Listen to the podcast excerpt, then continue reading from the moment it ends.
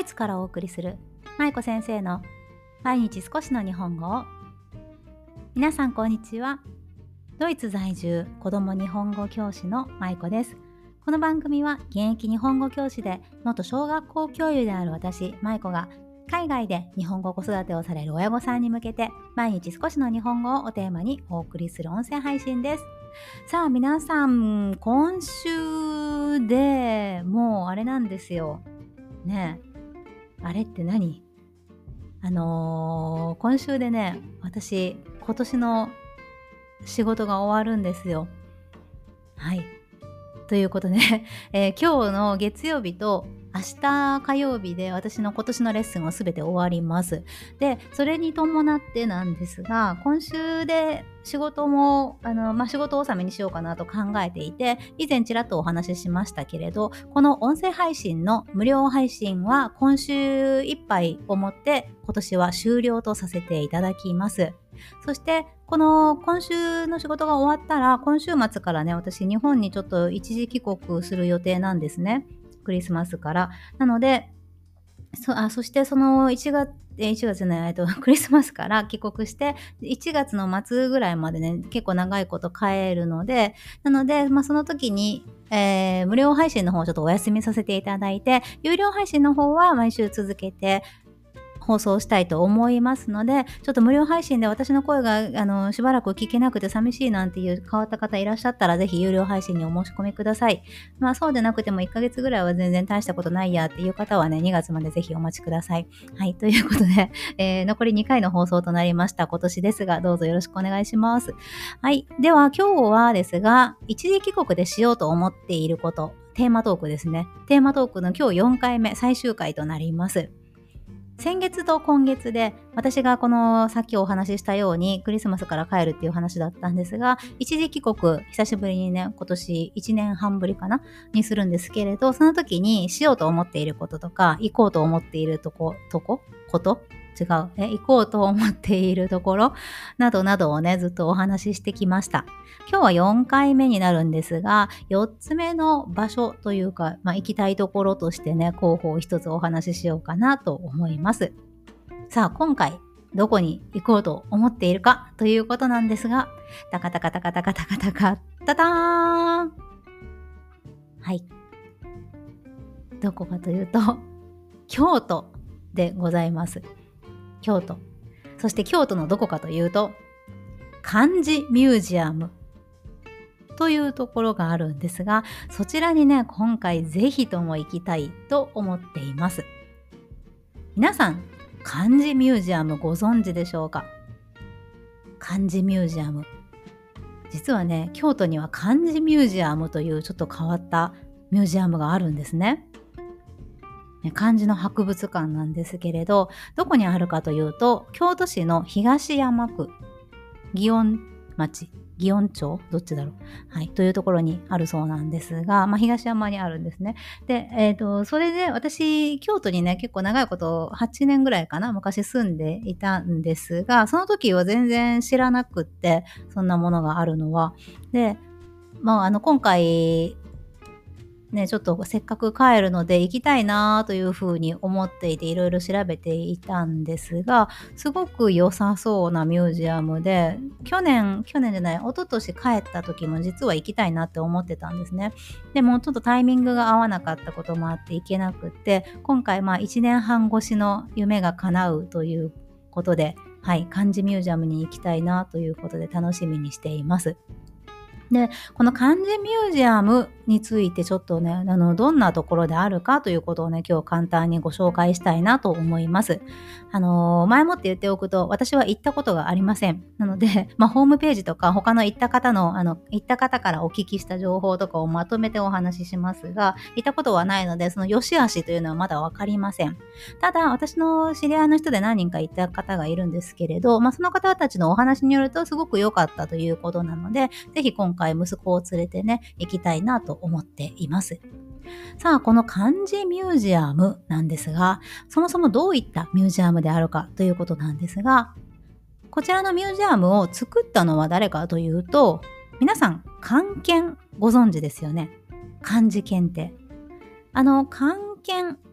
の団体がなんとこの漢字ミュージアムを設立したそうです。関係さん。関係さん意外とね、手広く、手広くって言うとあれだね、言い方、言い方良くない。いろいろとでも本当にね、あの、幅広くされているんですよね。で、まあ、漢検といえば皆さん、あの、漢字検定もね、もちろん、あの、ご存知だと思うんですけれど、あともう一つ有名なもの、まあ、他にもいろいろありますけれど、あの、もう一つ私が漢検って聞いてパッと思い浮かぶものがあるんですね。で、それは何かというと、皆さん、今年の漢字ってご存知でしょうか？1年に1回、今年の漢字を一つ決めて、あの、清水のね、舞台から、あの、NHK かな？なんか放送してるじゃないですか、テレビでね。で、今年の漢字はとか言って、あの、お坊さんがこう、大きい紙にね、書いて、書道でね、こう書いて、で、発表するっていうあれですよ。で、実は、あの、今年の漢字を発表してる、あの、あの企画をしてるのも、漢検さんなんですね。日本漢字能力検定協会。あの、公益財団法人なんですけれど、はい。まあ、この漢検さんなわけですよ。ね。で、その、今年の漢字のあの運営をしているのも漢検さんということで、この京都にある漢検、漢検じゃない、漢字ミュージアムの話を今してますけど、この漢字ミュージアムで、実は今年の漢字として、あのー、僧侶の方がね、あの、墨で書かれた、あの漢字が、実はこの漢字ミュージアムにね、毎年の1年、1年ごとに、ね、展示されているんですね。なので、あの、現物を見ることができるという、はい、という面白いミュージアムでございます。で、この関係関係ない今年の漢字なんですけれど、ちなみにこの2024年、違う、2020、行き過ぎた、2023年の漢字って皆さんご存知ですか？ちょうどね、12月12日、先週ですね。はい、先週発表されました。はい。今年の漢字なんですが、毎年この12月にね、発表されるんですが、今年の漢字は、なんと、ダダダダダダダダダーン税でございます。税金の税ですね。はい。これがね、投票の中で、投票、全国から募集した投票結果の中で一番票、得票がね、多かったということで、今年の漢字は税となりました。で、えーと、税ですね。そう。で、これ実はゼイって2014年にもゼイってなったみたいなんですね。ゼイだったみたいなんですが、今回また2度目のゼイということで。はい。で、理由としては、今年1年を通して、まあ、増税のね、議論があの活発に行われたということだったり、あとは消費税とか住民税とか、あと4万円の定額減税とかのいろいろ税金についての話題が多かったりとか、あとあの、インボイス制度とか始まりましたよね。あと、ふるさとの納税とかもね、いろいろ、まあそういった話題、話題とか、あと、あの、ルールが厳しくなったりとか、まあそういうことでいろいろと税金にまつわる話が多かったので、皆さんの関心が高かったんじゃないかということでした。はい。ということで、今年の漢字は税だそうです。で、その漢字が展示されているのが、この漢字ミュージアムなんですね。で、この漢字ミュージアムは別に、あの、漢字の展示、その漢字、えー、今年の漢字の展示だけじゃなくて、他にもね、見どころがたくさんあります。で、皆さん漢字ミュージアムって聞くと結構難しいとか、ちょっと子供向けじゃあんまりないような印象がもしかしたらあるかもしれません。ちょっと幼児さんとかね、連れて行くと難しいかもというふうに思われるかもしれませんが、話を聞いて、私の知り合いの人たちに話を聞いたり、あとホームページ見たりしている限りでは、幼児さんでも意外といけるんじゃないかなというふうに私は思っています。まあ、幼児さんでもね、あの3歳とかまあ4歳ぐらいだとちょっと難しいかもしれないけれど、まあ5歳、6歳とかちょっと文字にね、興味が出てきた頃だったら、意外とこの、この漢字ミュージアムを通して漢字というものの存在を知ったりとか、あとは漢字への興味をね、ここからまた、あの、広げていけるんじゃないかなというふうに思うんですね。じゃあ具体的にどんなものがこのミュージアムの中にあるかということなんですが、まずちょっといくつかご紹介したいんですが、一つ目は、